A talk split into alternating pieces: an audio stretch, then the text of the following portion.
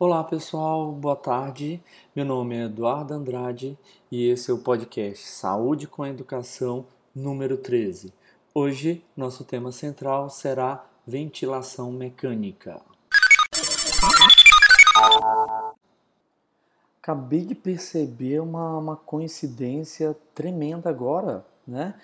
Hoje é 13 de junho e esse é o podcast 13. Nossa, coincidência ou não, né? Vamos que vamos, né?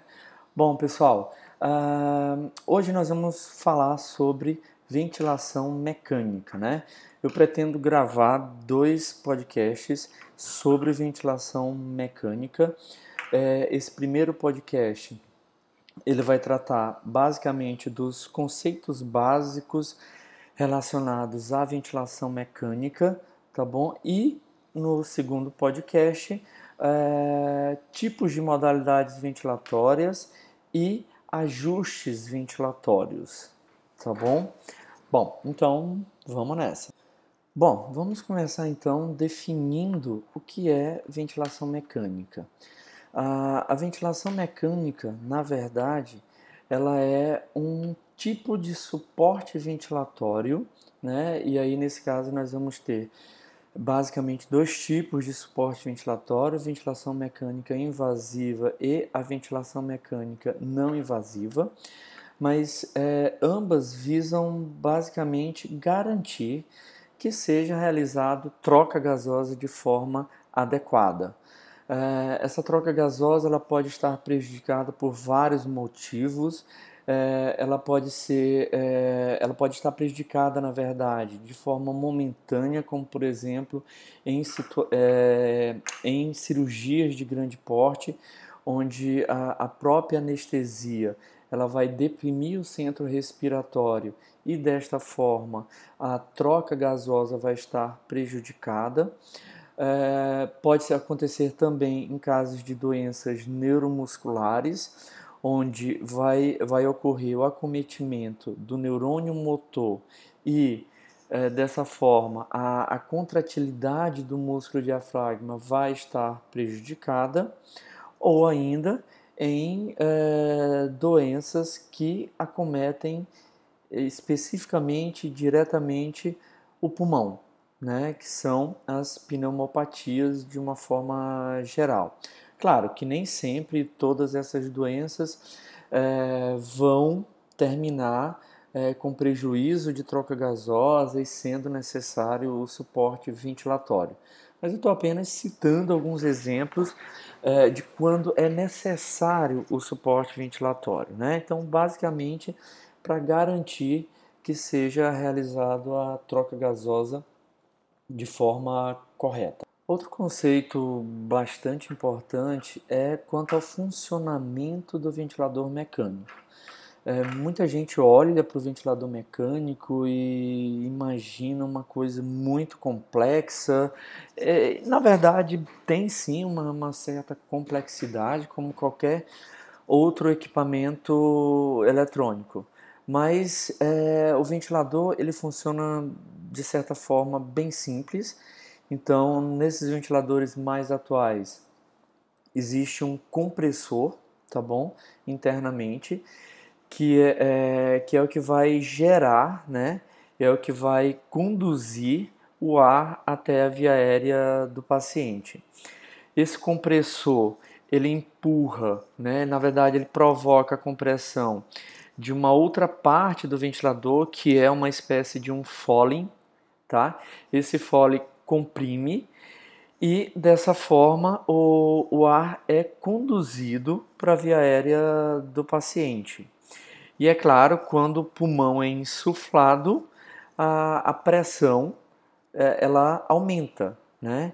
Então, se, se pudermos comparar uma curva de volume e pressão, elas serão curvas diretamente proporcionais. Ou seja, à medida que o pulmão do paciente é insuflado, a pressão ela também tende a aumentar, né?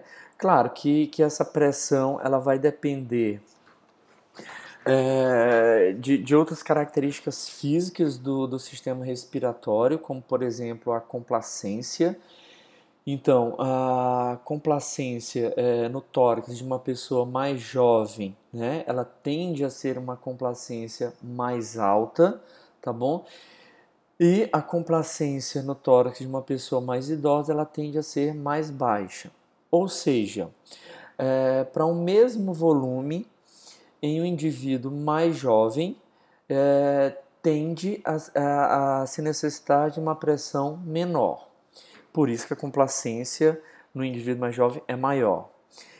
No indivíduo mais idoso, para gerar aquele mesmo volume é necessário uma pressão maior, né? ou seja, esse indivíduo tem uma complacência mais, mais baixa, tá bom? Uh, bom, mas uh, uh, obedecendo né, a esses conceitos de complacência, à medida que o pulmão é insuflado, isso vai gerar uma pressão. E como ocorre o ciclo é, respiratório no ventilador, né, com a participação do ventilador? Bom, é, no ventilador, é, nós vamos ter um ciclo é, respiratório completo, ou seja, composto de uma fase inspiratória e uma fase expiratória. É, o que vai, na verdade, diferenciar da respiração fisiológica é como vai ocorrer a mudança da fase inspiratória para a fase expiratória e a mudança da fase expiratória para a fase inspiratória.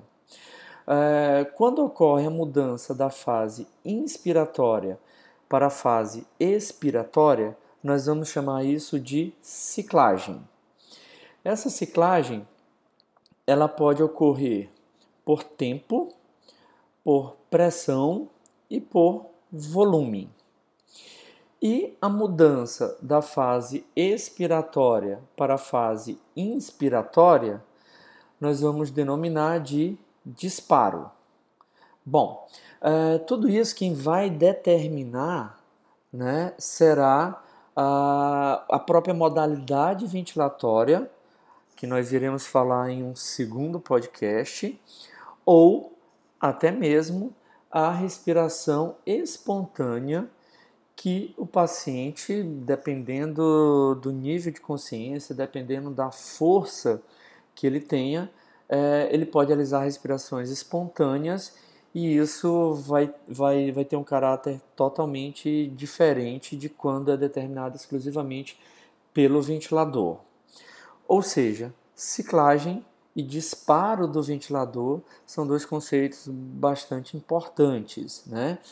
É, na verdade, toda vez que o paciente é capaz de disparar o ventilador, ou seja, toda vez que o paciente é capaz de iniciar o ciclo ventilatório, isso é um resultado muito bom, isso é um resultado muito positivo, tá bom?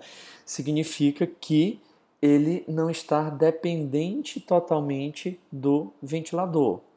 Quando o paciente não consegue disparar o ventilador, isso significa que ele está cada vez mais dependente da ventilação mecânica, e isso pode ser por diversos motivos, desde é, de uma sedação muito forte até mesmo nível de consciência muito baixo o que vai levar a um estado comatoso, depressão do sistema respiratório e dependência cada vez mais do ventilador. Então, resumidamente, nós temos a ciclagem do ventilador, que é como ocorre a mudança da fase inspiratória para a fase expiratória, e o disparo do ventilador, que é como ocorre a mudança da fase expiratória para a fase inspiratória, iniciando novamente o ciclo ventilatório. Agora vamos falar especificamente sobre os ventiladores mecânicos, né?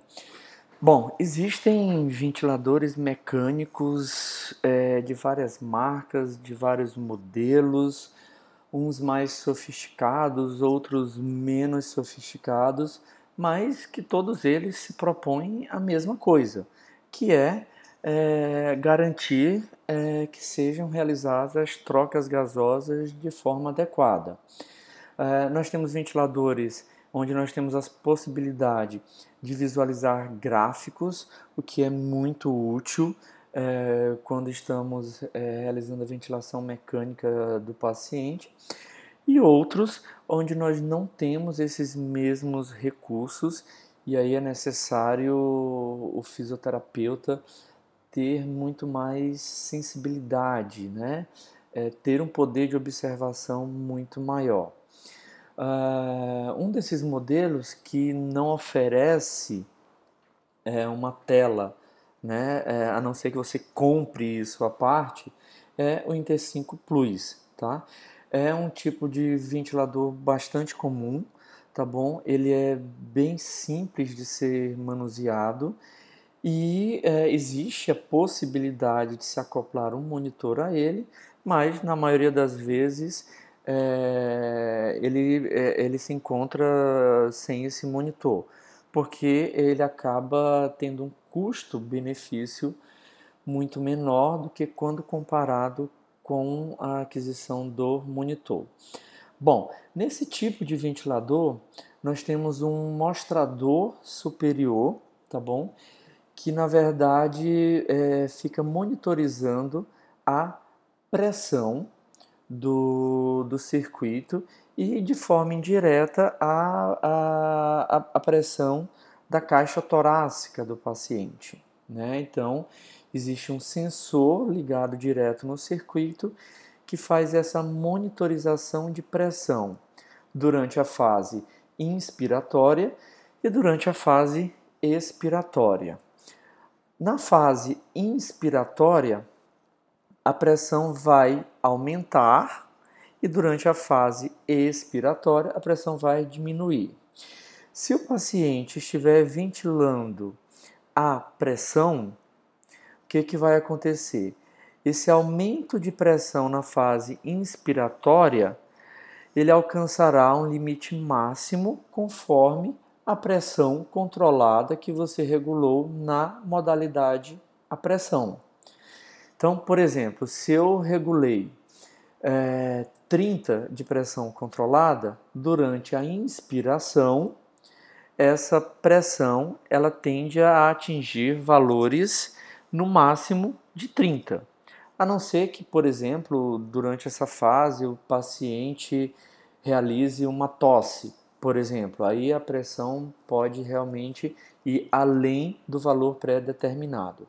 Mas se o paciente estiver é, respirando, realizando ciclo ventilatório, né, sem nenhuma interferência, ela tende a atingir os valores é, bem próximos ou exatamente aquele valor de pressão controlada que você pré-determinou.